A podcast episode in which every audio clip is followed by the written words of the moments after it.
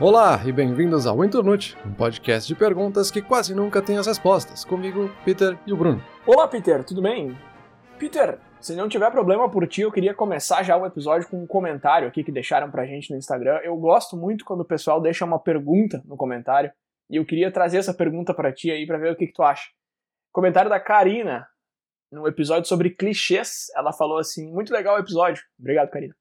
E a pergunta dela é a seguinte: e a opinião de vocês sobre fotos clichês? Elas precisam existir? Falem sobre fotos clichês em pontos turísticos, por exemplo. O que, que tu acha, Peter, daquela fotinho do cara que vai para Pisa e tira foto segurando a torre com as duas mãos para ela não cair? Como é que fica isso aí? É legal? Vale a pena? Precisa existir? Se precisa existir, acho que é uma pergunta profunda, né? Mas acho que tem vários aspectos aí em fotos clichês que a gente pode falar, né? Tem a questão da pessoa estar tá num lugar meio clichê, né? De tipo fazer essa foto em Pisa aí segurando a torre e toda a pose, é clichê e tudo isso. Mas tem também outros tipos, né, da gente ir em qualquer outro lugar, em, até na nossa própria casa, e tirar aquela foto fazendo aquela mesma pose que todo mundo faz, ou aquele ângulo de selfie fazendo biquinho e levantando a mãozinha, sabe? Tem muita coisa clichê, muitos aspectos clichês diferentes dentro de uma fotografia. Mas eu acho que especificamente nesse caso, assim, de uma viagem, né, da pessoa estar tá num lugar, eu acho que é meio que um símbolo, na verdade, da pessoa se sentir parte dessa comunidade que também tirou fotos similares, por mais clichê que seja, também falar essa resposta. Mas eu acho que é mais do que a foto em si, sabe? Eu acho que a pessoa não tem um objetivo artístico de tirar uma foto diferenciada que vai mudar a percepção sobre a fotografia no mundo por ter visitado Pisa. Ela só quis demonstrar que ela também pôde fazer parte, também pôde conhecer esse mesmo lugar e ter esse mesmo ponto de vista que outras pessoas, sabe?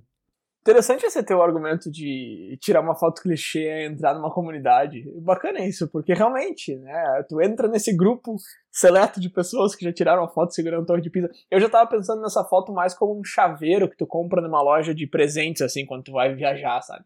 É um símbolo clichê, porém clássico daquela, daquele lugar, né? Tipo ir para Paris e comprar um chaveirinho no formato da Torre Eiffel, é ir para Pisa e tirar uma foto do lado da torre. Eu não sei, essa, essa pergunta da Karina de se elas precisam existir, é como tu disse, é bem difícil de responder, né? Precisa existir? Não, não precisa, sim, mas. Uh, mas acho que elas são inofensivas também, não tem problema nenhum tirar uma foto clichê num lugar. Sente bem fazendo, se diverte, e a foto é pra ti, enfim, acho que não tem problema nenhum. É, eu acho que o que interessa não é o produto final, né? Não é a foto em si, mas é a intenção que tá por trás da foto, assim. Por que, que a pessoa quis tirar aquela foto? Talvez seja esse motivo mais subconsciente da pessoa se sentir parte ali do resto das outras pessoas, porque obviamente a pessoa sabe que tem outras pessoas tirando exatamente a mesma foto. E em muitos casos a pessoa tá vendo outras pessoas tirar uma foto assim e falar, ah, eu quero uma foto que nem essa. Sim. Então a pessoa tá realmente querendo ter essa mesma experiência, mas acho que o que interessa é essa intenção, assim, ela quer ter esse amuleto, assim, esse chaveirinho para guardar na memória dela, ou ela quer tirar uma foto conceitual para revolucionar e ganhar todos os likes do mundo na internet, sabe? Beleza, eu sigo da opinião de que clichê pode ser bom, pode ser ruim, não diz nada, diz tudo ao mesmo tempo. Mas enfim, vamos lá, vamos para a pergunta de hoje. Qual é que é a pergunta de hoje, Peter? Hoje é contigo, me diz aí. Beleza, vamos lá. A pergunta de hoje, eu quero fazer ela e já quero contextualizar ela um pouquinho antes de passar ela. Vamos lá. A pergunta é: se é popular, é ruim? Ah, tá. E é mais ou menos nessa pegada de que a gente ouve muitas vezes, principalmente com filmes e séries, essa ideia de que ah, esse filme é popular, então ele é ruim, ele não é tão bom quanto um filme cult que é super intelectual e aprofunda os conhecimentos que estão ali, os conceitos. Só que esse filme cult também ninguém conhece, então o que, que adianta ter um filme super intelectual que ninguém vai nem assistir de tão profundo que ele é? A gente tem também esse mesmo argumento em outras coisas. Então, por exemplo, um bar ou um restaurante que é recém abriu na cidade e aí fica super falado, assim, nossa, como é legal e não sei o quê. Aí começa a popularizar e começa a vir aquele argumento de tipo, ah, no começo era legal, depois que popularizou, ficou uma chatice, não dá mais para ir lá. E também acontece com pontos turísticos, né? No turismo isso também acaba sendo comum. A gente tem um exemplo recente de Machu Picchu, que fechou várias partes que antes eram possíveis de visitar, né, para as pessoas entrarem e eles fecharam justamente para ajudar a preservar. A grande quantidade de pessoas passando, simplesmente caminhando naquele lugar, vão estragando um pouco ah, o gramado e qualquer outra coisa que tenha naquele parque, naquele espaço, né? Então é um pouco essa ideia, assim, o lugar era bonito, era maravilhoso, assim como o filme poderia ter sido muito bom, mas por querer popularizar, por querer que seja para todo mundo, isso acaba destruindo um pouco e tirando o valor que tá por trás, sabe?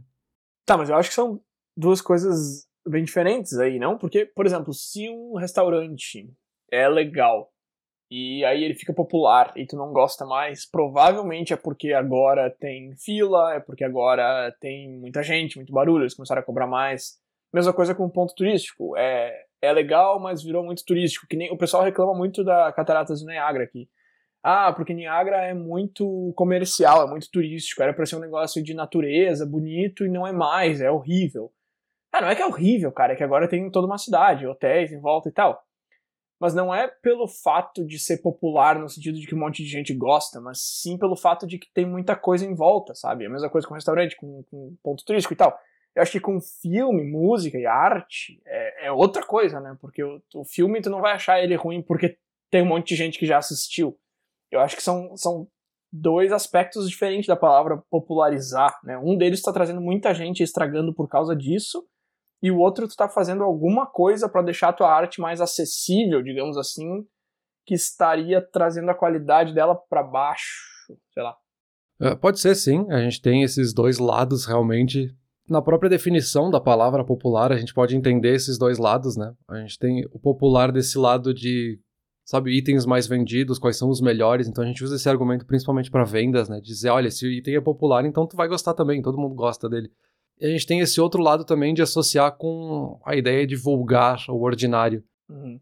Que a gente olha para essas palavras como algo pejorativo, só que essas palavras no fundo só significam que elas são comuns. Não é necessariamente ruim dizer que algo é vulgar. Você está dizendo que essa coisa é comum, sabe? Mas eu acho que aí entram muitos vieses também. A gente falou também isso em outros episódios. Nesse exemplo do restaurante que popularizou aí, pode ser que tenha mais filas, mas pode ser que não. Pode ser que ele popularizou, eles contrataram mais funcionários e as filas continuam exatamente a mesma coisa do que estavam antes. Uhum. Assim como tem exemplos de restaurantes que melhoraram muito porque popularizaram e puderam fazer esse investimento e no começo demorava uma hora para te receber um café, sabe? Uhum. E aí entram muitos desses vieses, assim. Então, o primeiro é a ideia de comportamento de manada, que eu acho que é o mais óbvio, assim, quando a gente fala de popularizar, né? Que é a ideia da gente simplesmente querer ir atrás de outras coisas porque elas são populares, né? Então, todo mundo tá fazendo aquilo, eu preciso fazer também, eu preciso fazer parte. Meio que do outro lado tem a ideia de escassez, então a gente gosta de coisas que são escassas, assim, a gente dá mais valor para as coisas que existem pouco delas. Então, quando a gente vê que aquele filme quase ninguém assistiu e é de um diretor super conceituado, fica aquela sensação, nossa, eu preciso ver aquele filme porque ninguém viu. É uma coisa que vai ser só minha, assim, é uma experiência que eu vou ter e vou poder dizer para os outros que eu tive essa experiência. E aí, quando todo mundo já viu esse filme no teu círculo social, o filme perde um pouco do valor, assim, porque, ah, todo mundo já viu, eu não tenho nada para comentar sobre esse filme, porque tá, todo mundo já falou tudo que tinha para falar. Tem um pouco desse lado também. Quando a gente olha para trás, também tem um pouco de viés da confirmação, porque a gente tem essa tendência a olhar para trás e achar que a minha experiência original era melhor. Então eu fico um pouco com essa ideia de tipo, ah, no meu tempo era melhor, popularizou e acabou ficando ruim.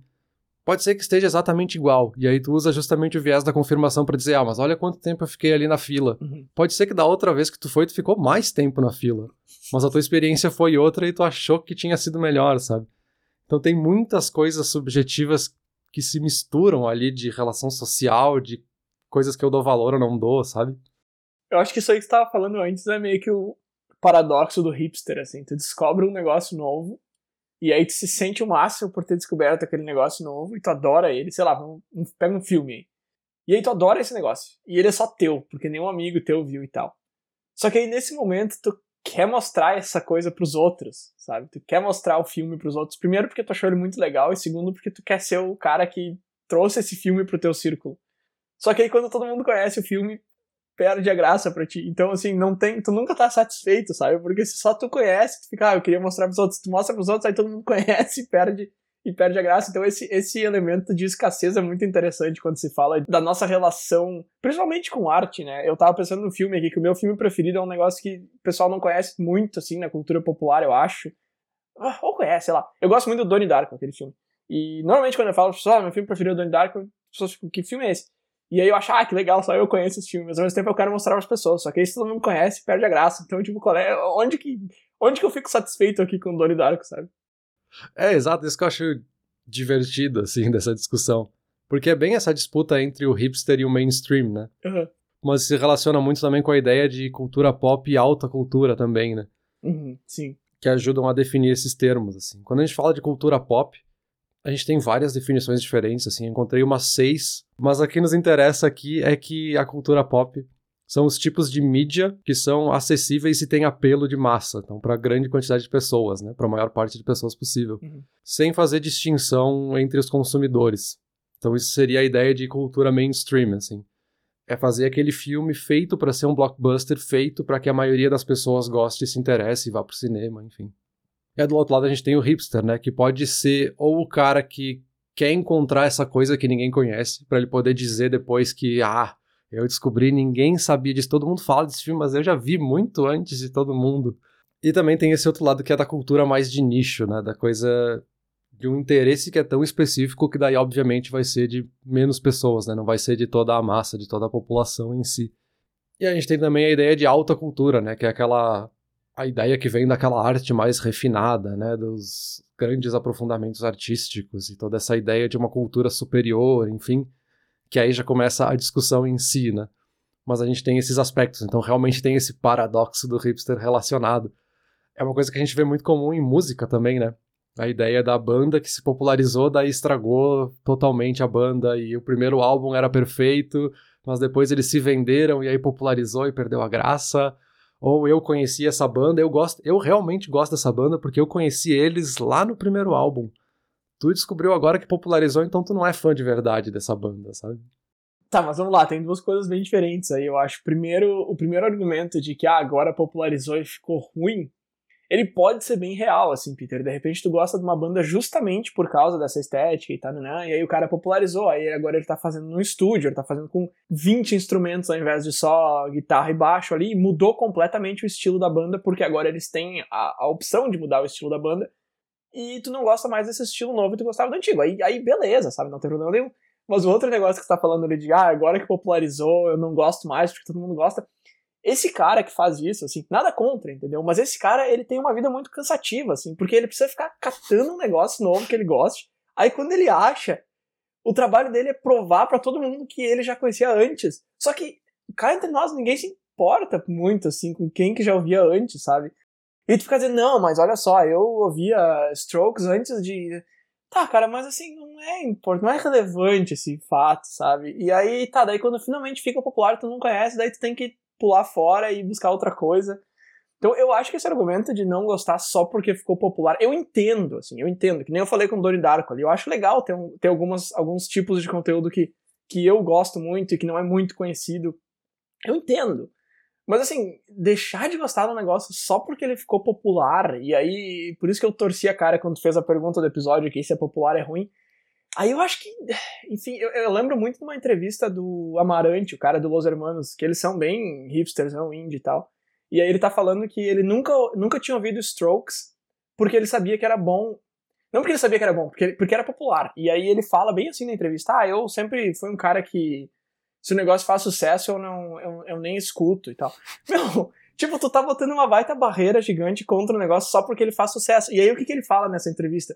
Que tá, forçaram ele, entre aspas, a escutar Strokes, e ele adorou. E, enfim, tu, tu sabe que depois ele teve uma banda até com o cara do Strokes, o baterista do Strokes, e o, e o Amarante tem uma banda chamada Little Joy, acho que é o nome da banda. Então, assim, não só ele gostou muito da banda, como ele fez um contato e começou uma banda nova e tal. E, e até então ele tinha se bloqueado contra isso só porque ele.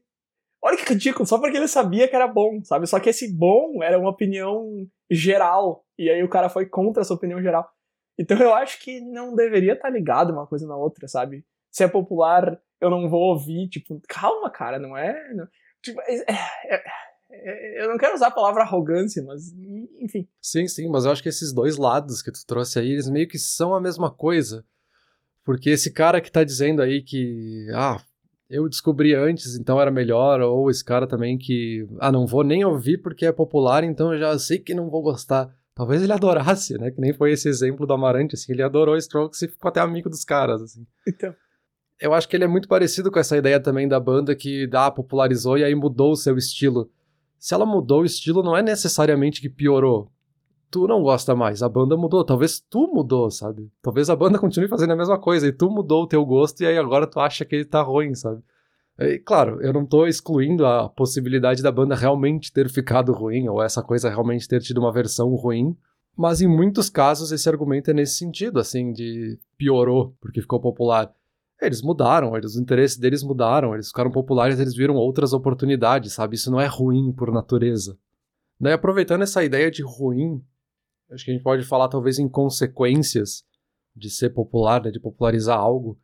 Uh, a gente pode olhar para algumas consequências em vários aspectos da popularização para a gente tentar entender como isso afeta, né? a gente olhar para uma pessoa que ficou popular, né? A gente tem alguns argumentos que são super comuns, né? Que é a ideia de que tu tem que ficar amigo de pessoas que talvez tu não goste, porque tu é popular, então tu tem que conhecer pessoas que talvez sejam chatas, né? Tem a ideia de perda de privacidade também, uh, a desvalorização do feedback, porque talvez tu vai se focar muito mais nas pessoas que estão te dando feedbacks positivos e ignorar talvez comentários negativos. E tem um dos argumentos que eu acho mais interessante, talvez para a gente levar depois para discussão, que é a ideia de que a nossa mensagem vai ficando cada vez mais diluída quanto maior é o nosso público. Então a gente nunca vai se aprofundar muito no argumento, porque muita gente está ouvindo, então a gente vai tentar fazer, dar uma equalizada, assim, dar uma amenizada na mensagem para que seja abrangente para todo mundo, uhum. mas a gente também talvez não responda nada com essa mensagem, né? Porque a gente está deixando ela diluída demais em alguns aspectos, né? Mas isso também a gente consegue observar em outros aspectos também, assim quando a gente olha para a ideia de popularizar a ciência, né, de tornar a ciência mais popular e levar para todo mundo, pode fazer uma mensagem tão diluída que talvez tu passe uma mensagem oposta. Um dos argumentos que a gente vê muito é essa ideia da gente ver talvez uma matéria que fala sobre um estudo que foi feito e aí essa matéria coloca o estudo como uma verdade absoluta ali, que encontrou o resultado X, sendo que se tu olhar para o estudo em si, o próprio estudo diz que isso é uma das evidências que a gente encontrou e mais estudos precisam ser feitos, porque esse foi um estudo feito com, sei lá, 100 pessoas e é uma base minúscula para chegar numa conclusão absoluta. Sim. Só que essa simplificação tão grande do estudo faz com que as pessoas levem isso como uma verdade e não é.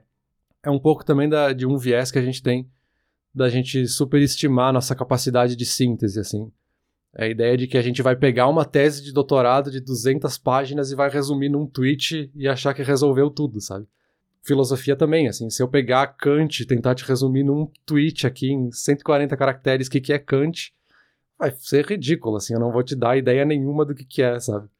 Mas é por isso que eu acho perigoso conversar sobre filosofia aqui no podcast, entendeu? É justamente essa ideia de quantas pessoas vão escutar e quanto a gente está tentando sintetizar se a gente tenta falar sobre Nietzsche, ou qual era o pessoal do absurdismo lá, que diziam que só existe três opções pra vida, e tu fala um negócio desse pra, e aí mil pessoas vão ouvir, quem é que garante que uma delas não vai escutar isso aí e pensar bobagem, sabe? Então sim, eu concordo plenamente com isso. Eu acho que popularizar esses conceitos difíceis de, de, entender e tal é muito importante, mas realmente é muito difícil e é um risco muito grande que se corre né, ao fazer isso. É, essa ideia de popularizar o conhecimento, eu acho que isso tem ganhado uma luz mais negativa recentemente, da ideia de pegar, em vez de fazer uma palestra super complexa, uma aula sobre um assunto, a gente fazer aquele vídeo curtinho de no máximo 10 minutos para explicar o tema e aí fazer isso cair meio que numa curva de aprendizagem, naquela parte da curva onde a gente acha que sabe tudo sobre o assunto, sabe? Uhum. A gente começa a aprender um pouco, aí parece que a gente sabe tudo. Se a gente estudar mais, a gente vai ver que não sabe nada sobre o assunto, assim às vezes esse conteúdo é feito para poder popularizar e parar ali, sabe? Pra pessoa achar que já entendeu tudo e é isso aí que ela precisa saber, e aí ela fecha o vídeo e fica super satisfeita com essa ideia que ela construiu na cabeça dela, esse argumento, sendo que na verdade foi só uma pílula que na verdade não te aprofunda nada, assim, tu não tá ganhando de fato um conhecimento, né? É que até ali é fácil de prender a atenção e de ganhar o clique, né? Se tu colocar assim no Google o que é absurdismo, e aí tem um vídeo de seis minutos e tem outro de duas horas, e os dois têm o mesmo título, o que é absurdismo, tu vai clicar no de seis minutos. E talvez tu, Peter, clique no de duas horas, mas quando eu digo tu vai clicar no de seis minutos, é porque se tu olhar o número de visualizações, no exemplo desse, tu vai ver que o de seis minutos foi assistido muito mais vezes, uh, mesmo que o de duas horas já esteja ali há mais tempo, há anos que seja. Então, tem isso também, né? O cara que tá popularizando o conteúdo, ele. Se o objetivo dele é popularizar, ele vai fazer de uma maneira que a massa consiga digerir, né? Que mais gente vá, que vá atrair mais gente e tal. Não é que consiga digerir, não é que as outras pessoas não conseguiriam digerir o que tá de duas horas, mas vai chamar, né, as pessoas. As pessoas querem um negócio um pouco mais simples, né, mais simplificado e tal. Uhum. Então tem, tem isso também, né? Faz bastante sentido que ele seja sintetizado muito mais do que ele deveria ter sido, porque é o que fica mais fácil de vender, digamos assim. É, claro, e de novo, não quer dizer que necessariamente o vídeo curto vai ser ruim, sabe? Não. não. Tem gente que faz vídeos curtos que são perfeitos, assim, são muito bem feitos, muito bem construídos. Sim. Mas é só porque o risco é muito maior quando a gente tá tentando fazer esse tipo de conteúdo, né? E tem um outro ponto também que é um viés que a gente tem nesse mesmo sentido. Quando a gente tá olhando ali dois vídeos, a gente vê um vídeo de 20 minutos que se aprofunda no assunto, e a gente vê um de 5 minutos que é super básico.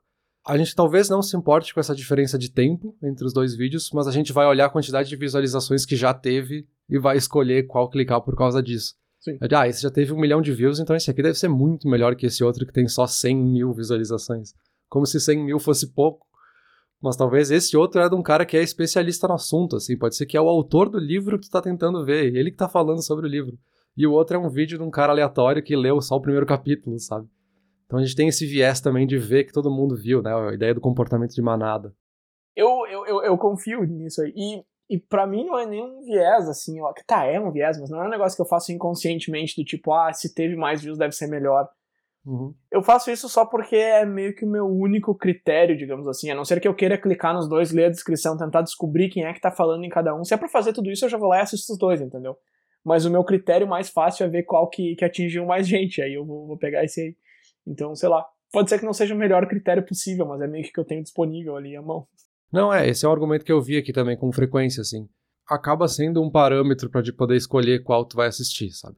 E ainda mais quando talvez seja de um assunto que tu não conhece muito bem, tu não, não tem ideia de quais são os autores que falam sobre esse assunto, quem eu tenho que ter como referência.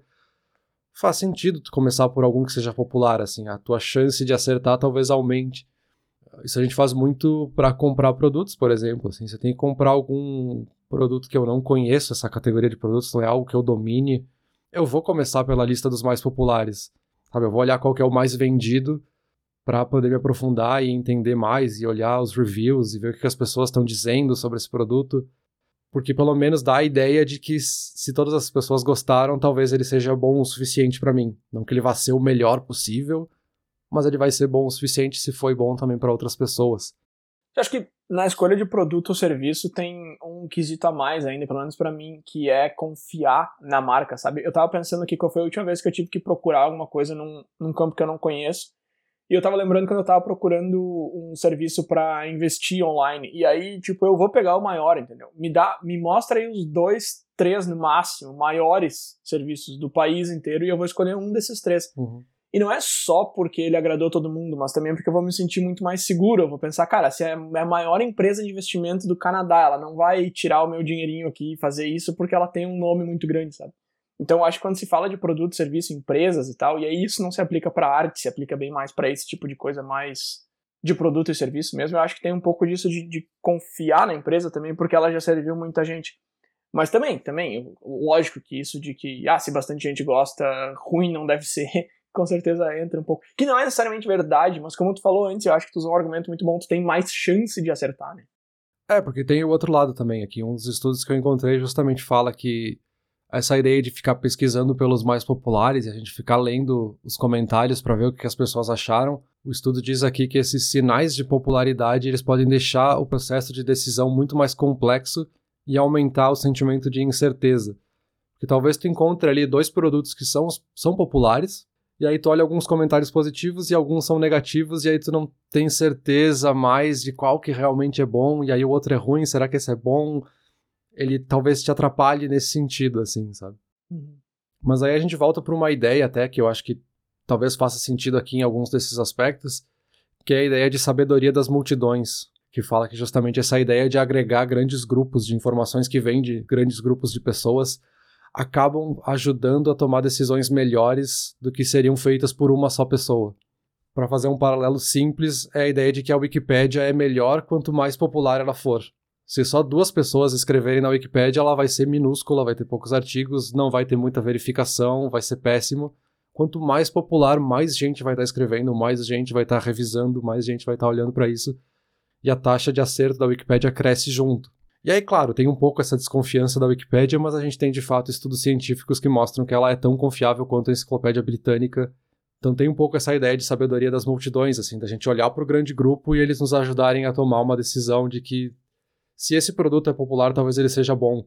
Se todo mundo tá vendo esse filme, Então talvez seja interessante eu assistir também.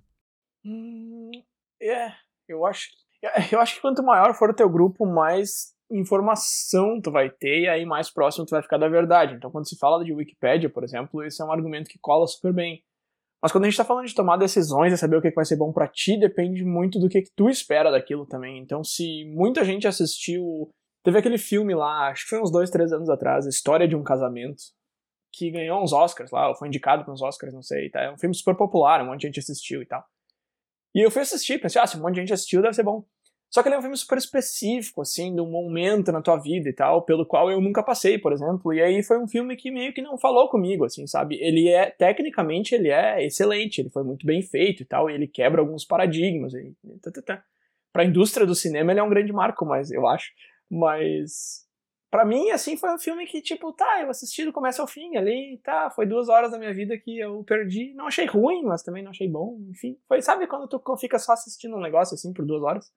Então tem um pouco disso, assim, também. Eu acho que, como eu falei, quanto mais gente, mais certa vai estar a tua informação, provavelmente, mas na hora de tomar uma decisão, eu não sei se o número te ajuda ou te atrapalha, sabe? É, eu acho que é muito mais essa ideia de aumentar o acesso à informação, assim. Tu vê que esse filme se tornou popular, fica mais fácil tu conversar com as pessoas e entender o que, que é esse filme.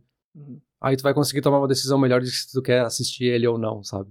Se é um filme super cult ali, falou de Donnie Darko, eu talvez nunca ouvi falar, não sei nem sobre o que, que é esse filme, aí, ah, será que eu vou ver? Só o Bruno viu. Será que é bom mesmo? É, tipo, é uma opinião, será que isso é bom de verdade?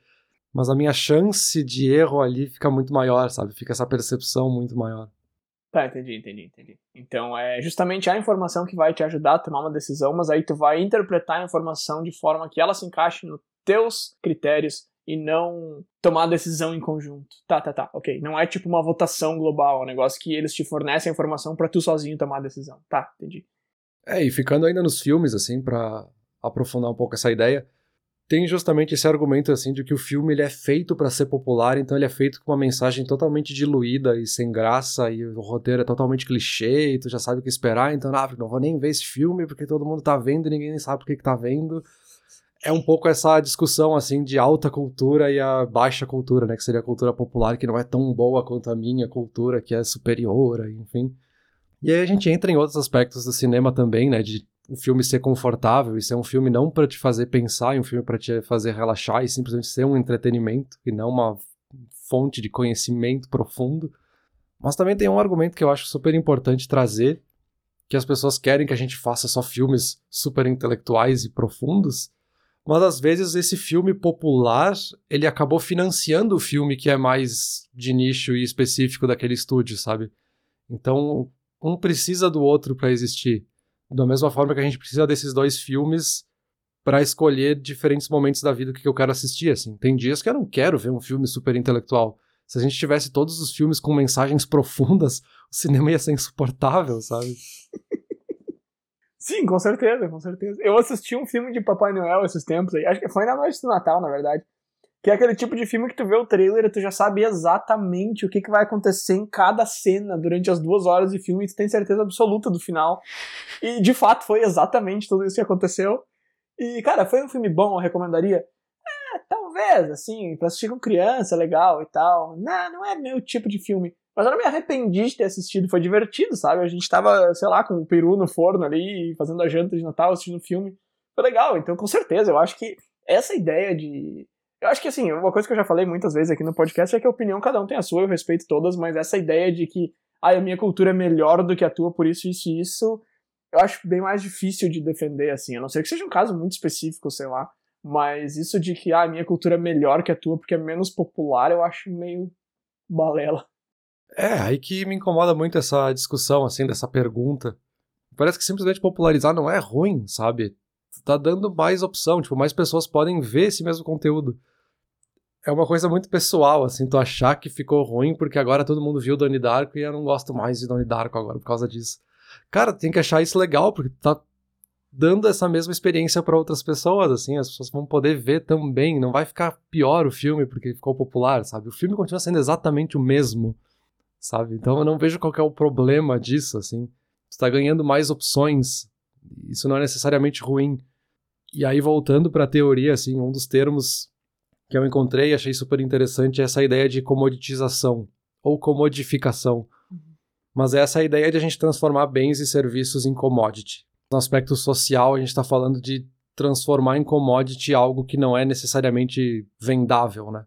Então a ideia de patriotismo, a ideia de esportes, né, de gostar de um esporte, de gostar do teu time, a ideia de línguas, de idiomas, isso é tudo uma comoditização, assim. Isso não é necessariamente ruim. O idioma não faria sentido se ele não fosse uma commodity entre as pessoas. E aí também a gente tem a comoditização de algumas subculturas, que é interessante também. Então a gente fala da subcultura gótica, ou da subcultura dos motoqueiros, ou a subcultura da tatuagem, enfim. A gente fala em subcultura ao mesmo tempo em que eu falo subcultura da tatuagem e tu já criou toda uma imagem na tua cabeça de o que, que é essa cultura da tatuagem, não sei o quê. Então essa ideia tá comoditizada na tua cabeça. E a gente pode discutir se isso é bom ou ruim, porque não necessariamente todas as pessoas que fazem parte dessa subcultura têm exatamente essa percepção que tu criou na tua cabeça, assim. Nem todo motoqueiro é aquele cara com jaqueta de couro que entra no bar e sai brigando com todo mundo. Só que essa é a percepção comoditizada que a gente tem da subcultura. E quando a gente leva esse argumento ao extremo, vão até críticas com a ideia de globalização, né, da gente perder um pouco da cultura regional e a cultura perder um pouco do seu valor por ela ter se tornado globalizada e ela ficou um pouco diluída no mundo inteiro e já não tem mais nenhuma cultura com relevância, enfim, aí já fica uma discussão muito mais futurista, né? Futurista não sei, mas uma discussão muito mais política também. Esse, esse assunto de globalização versus nacionalismo eu acho muito interessante, mas é uma discussão que, que cada vez mais fica política. É, sim, isso tudo é só para comentar que essa ideia de popularizar e mudar o valor da coisa que a gente está falando acontece em tudo. Né? Não é só no filme, não é só na cultura pop, acontece em todos os aspectos da sociedade. Enfim, eu acho que é uma discussão muito grande, assim, e que, claro, a gente foca um pouco mais em filmes porque é muito mais tangível, né? É muito mais simples a gente discutir nesse sentido. E aí, então, para a gente ficar na cultura pop, né, justamente para facilitar a nossa conversa, a gente pode olhar para vantagens. O primeiro, obviamente, é que ele se torna muito mais acessível, muito mais fácil de comercializar, então qualquer um poderia consumir aquele conteúdo, aquele filme, aquela série, enfim ele traz mais um senso de unidade, ou um senso de unidade mais amplo, porque justamente tu está acessibilizando, então tu tira um pouco as barreiras para as pessoas se sentirem parte daquele conteúdo, se identificarem com aquele filme, enfim. E também tem essa ideia de que ele permite que as pessoas consigam entender mais essa dinâmica entre as pessoas, então é muito mais fácil fazer amizade com alguém falando sobre futebol, que é um esporte super popular, então a gente consegue ter esse assunto em comum de uma forma muito fácil e a gente tem também as desvantagens, obviamente, assim, que pode levar para uma distorção de valores. Então, a gente pegar uma história que talvez seria super interessante e por querer popularizar ela, a gente dilui ela o suficiente para criar conceitos errados daquela história. Então, a gente acaba promovendo, às vezes, estereótipos porque a gente diluiu demais a mensagem. Então, a gente distorceu um valor cultural ali, né? Tem um ciclo de vida muito mais limitado, conteúdo popular ele tem um ciclo de vida muito menor, ele se torna obsoleto muito mais rápido, né? E da mesma forma não tem como tu se aprofundar numa ideia, quando a gente fala de cultura de massa, são muitas pessoas, não existe uma coesão, um consenso de tudo no mundo que todas as pessoas têm, né? Então, a gente não consegue criar um conceito ali e fingir que todas as pessoas são exatamente iguais, né? Para fazer com que todo mundo se identifique, tu precisa diluir para que fique um pouquinho de cada um ali, sabe? Isso do ciclo de vida é muito interessante mesmo. Eu, tava, tava pensando aqui por que que isso acontece enquanto estava falando. Eu acho que o que é popular ele tenta se conectar muito com com hoje em dia, digamos assim, para ficar mais popular ainda, pra ah, isso aqui é exatamente como eu vivo minha vida hoje, sei lá, que nem aquele especial que saiu do Netflix ali, que o cara tá falando sobre as coisas da pandemia, sobre mandar mensagem, sobre pedir comida em casa, sei lá o que. São coisas que tá todo mundo se identificando, todo mundo achou maravilhoso esse especial aí. E eu acho que é justamente por causa disso que daqui a cinco anos não faz sentido nenhum eu não sei se é só por isso, mas esse argumento é realmente muito verdadeiro, né? Eu tava pensando agora, assim, tipo, Sinatra ainda é um símbolo da música, mas uh, Spice Girls ninguém lembra mais o nome delas. E na época era um fenômeno gigantesco, sabe? Então isso é, isso é engraçado mesmo de perceber. É uma coisa que a gente não tinha falado até agora, eu não tinha percebido isso também. Que o que é popular, ele, ele é meio que um furacão, assim, ele vem com muito mais força do que o que é cult, mas dali a 10 anos, ou ele já não existe mais, ou ele se tornou cult ele não fica popular para sempre, né? Nada se segura sendo algo popular por muito tempo. Sim, e aí tem uma coisa que é até engraçada, assim, a gente pensar do filme que era super popular, Todo mundo viu no cinema e aí, ah, filme chato, todo mundo tá vendo ali, super popular. E aí o filme ficou antigo, e aí ele virou um filme cult, e agora que são poucas pessoas que assistem esse filme, daí agora esse filme é bom. Agora ele é cult, agora ele é só de poucas pessoas, então agora o filme é bom. Mas na época todo mundo odiou aquele filme, sabe? Esqueceram de mim. Tem uns filmes que, que me vieram na cabeça agora enquanto tava falando isso. Eu, eu, eu não sei porquê, mas Esqueceram de Mim é um filme que tem aparecido direto, e sempre que dá Natal aparece, e na época era aqueles filmes que passava na TV o tempo todo e todo mundo achava um saco. E aí hoje em dia, ah, é Macaulay Culkin, sei lá, nossa, que filme clássico, cult, é o filme da minha infância. É que tem um pouco disso também, de ser nostálgico, né? Tipo as Spice Girls que eu comentei ali, que fizeram um show, vão fazer, ou iam fazer, sei lá, um show de reunion aí das 5 e tal. Aí é super cult, nostálgico e tal. Mas ninguém mais escuta Spice Girls em casa. Talvez uma pessoa ou outra, mas não como era antigamente, né? Que todo mundo escutava esse troço. Sim, aí se mistura realmente com essa ideia de que no meu tempo era melhor. Talvez tenham filmes hoje que são exatamente iguais só que ou esqueceram de mim que é da minha época, que remonta aquela memória que eu tenho, aquele era bom e o filme atual eu não vou criar esse vínculo, então não é bom, sabe? Sim, sim, sim. Só que aí que tá, né? A gente tá colocando um ruim ali que não é necessariamente ruim, assim, é um valor que eu tô dando para isso. E aí eu queria só terminar com uma controvérsia, que é uma questão que eu acho que não tem resposta, eu acho que cada caso vai ser um caso e esse caso vai ter várias respostas ao mesmo tempo. Então acho que é a pergunta final pra gente deixar em aberto aí para cada um pensar, talvez. Uh, que é a ideia que se a gente pegar a arte, por exemplo, vamos pegar uma pintura, sei lá, Mona Lisa.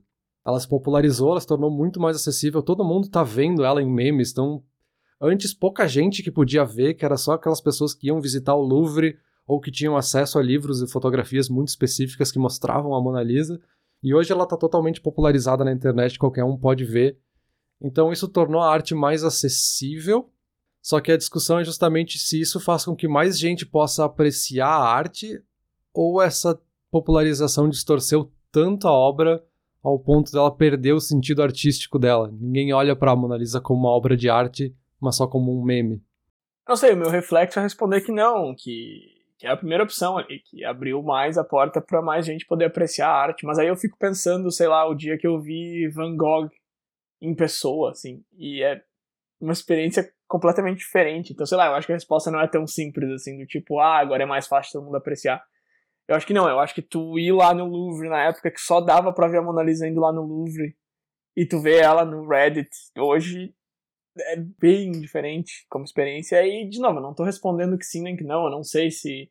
É que tecnicamente sim, né, Peter? Tu tá abrindo a porta para mais gente poder apreciar a arte. Agora, se é realmente isso que tá acontecendo na prática, ou se tu tá tirando um pouco desse aspecto, dessa magia, desse negócio, desse misticismo que tem ali naquela pintura, aí já é bem mais complexo mesmo. Acho que, acho que vai ser como tu falou ali, acho que não tem resposta pronta para isso aí, não. É, assim, eu tendo a seguir a mesma conclusão para todo o resto do episódio, assim, de que popularizar pode ser muito positivo por justamente tornar mais acessível e te dar mais opções. E aí, nesse caso aqui dessa controvérsia, eu tendo a acreditar nesse mesmo sentido, porque se a Mona Lisa estava acessível só a 50 pessoas, e essas pessoas realmente se aprofundavam na Mona Lisa, e hoje ela está acessível para mil pessoas. E vamos supor que só 51 pessoas agora se aprofundam. Tipo, uma pessoa só a mais já é mais do que antes, sabe? Já é melhor do que antes. Então eu não, não consigo ver esse aspecto negativo como algo realmente ruim, assim. Então, assim, minha conclusão é meio nesse sentido, assim, popularizar não é ruim, sabe? Popularizar é bom para te dar mais opções. Esse ruim é tu que tá colocando esse valor ruim, sabe? Talvez é, é o teu gosto que tá te influenciando mais na tua ideia de que se aquela coisa perdeu o valor, sabe? Quer que seja esse valor que a gente tá colocando na coisa, sabe? Tá, sim, tu derrubou o número ali de pessoas que se aprofundam na arte de 100% para 5% e ainda assim tu tá com mais gente se aprofundando agora que ela é popular. Então, basicamente, o que tá dizendo é quanto mais popular, mais profundo, ou mais, mais gente vai chegar no profundo. O que é um pouco paradoxal, mas ao mesmo tempo faz bastante sentido. É, eu acho que eu tô, acho que eu tô contigo nessa, Peter. Eu acho que. Acho não, eu tenho certeza, assim, que essa, essa pergunta se é popular é ruim. Uh, não, tipo, com certeza a resposta não é sim. Uh, mas não, não, não dá para fazer um cenário em que sempre seja ruim, sempre seja bom. É um negócio meio aberto, assim. É que eu acho que ser ruim ou bom, primeiro que é questão de opinião, lógico, e segundo que vai depender de vários fatores e o quão popular ele é não é um desses fatores. O quão popular ele é pode ser um indicador, sabe? Mas não um fator, não um quesito. Então eu acho que eu acho que não, acho que essas duas coisas não têm essa relação não. Mas beleza, eu acho que a gente encerra por aqui. Agora eu vou sair daqui e ver um filme aqui que ninguém conhece. Esse aqui é uma pérola, um filme maravilhoso. E depois eu quero passar naquele restaurantezinho ali que ninguém conhece. Não vou nem te contar onde é que é, porque eu acho que tu vai estragar se tu for lá. Então ficamos por aqui. Beleza, aproveita o filme, bom apetite. Valeu. Valeu.